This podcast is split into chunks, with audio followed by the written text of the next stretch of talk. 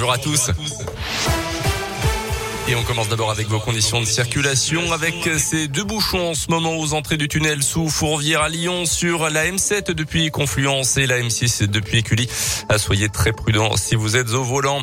À la une aujourd'hui, de nouvelles réductions du délai. C'est ce que préconise ce matin la Haute Autorité de Santé en ce qui concerne la dose de rappel du vaccin anti-Covid? Au lieu de cinq mois actuellement, elle pourrait passer à trois mois selon la HS qui recommande également d'ouvrir cette dose de rappel aux adolescents à risque.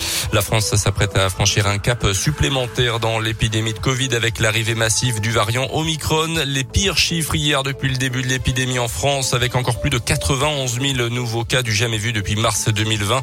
Un variant qui est beaucoup plus contagieux, d'où les appels répétés du gouvernement et d'Emmanuel Macron sur les réseaux sociaux à se faire tester au moindre doute, surtout avant le réveillon de ce soir et avant les rassemblements familiaux et amicaux.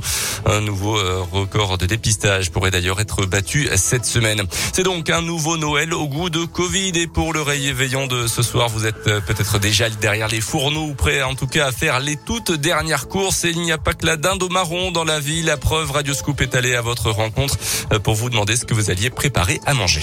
Alors, je vais d'abord faire un foie gras et puis après, c'est du sanglier, un civet de sanglier. La famille adore ça et, j'étais en train de chercher le dessert. Ça risque d'être une bûche glacée aux fruits. On va faire une plancha cette année. On va innover parce que c'est pas parce qu'on est en hiver qu'on peut pas manger comme en été. J'aimerais bien manger des escargots parce que j'aime bien ça. On ne mange que sur les fêtes de fin d'année. 24, ça va être euh, du foie gras et des cuisses des grenouilles, champagne. Puis le 25, ça va être euh, chapon, euh, une belle bûche glacée et puis euh, je pense que encore du champagne, hein, pourquoi pas. Et à consommer évidemment avec modération ce soir. Dans l'actualité, également à Lyon, la qualification de coup mortel retenu dans la mort d'Axel Dorier dans le 5e arrondissement. C'était en juillet 2020. La jeune femme avait été traînée par une voiture sur plus de 800 mètres dans le quartier de Fourvière.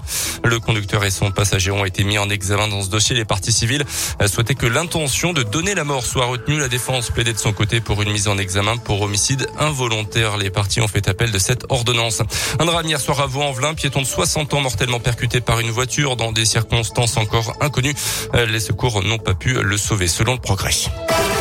Le sport avec le basket et l'Asvel rebond hier à l'Astroval. Superbe victoire 84-82 des Villeurbanais contre les Turcs de Fenerbahçe en Euroleague. L'Asvel se sort donc d'une spirale négative de quatre défaites d'affilée. 59e de sa poule de 18, sachant que les huit premiers participeront au play-off. Début de la trêve hivernale pour les joueurs de l'OL. 13e de Ligue 1 seulement après un nouveau match pas terrible du tout face à Metz mercredi soir en championnat. Les hommes de Peter Bosch, dont le poste a été confirmé jusqu'à fin février au moins par Jean-Michel Aulas, partiront en stage. Euh, ça sera à partir du 29 décembre. Bon,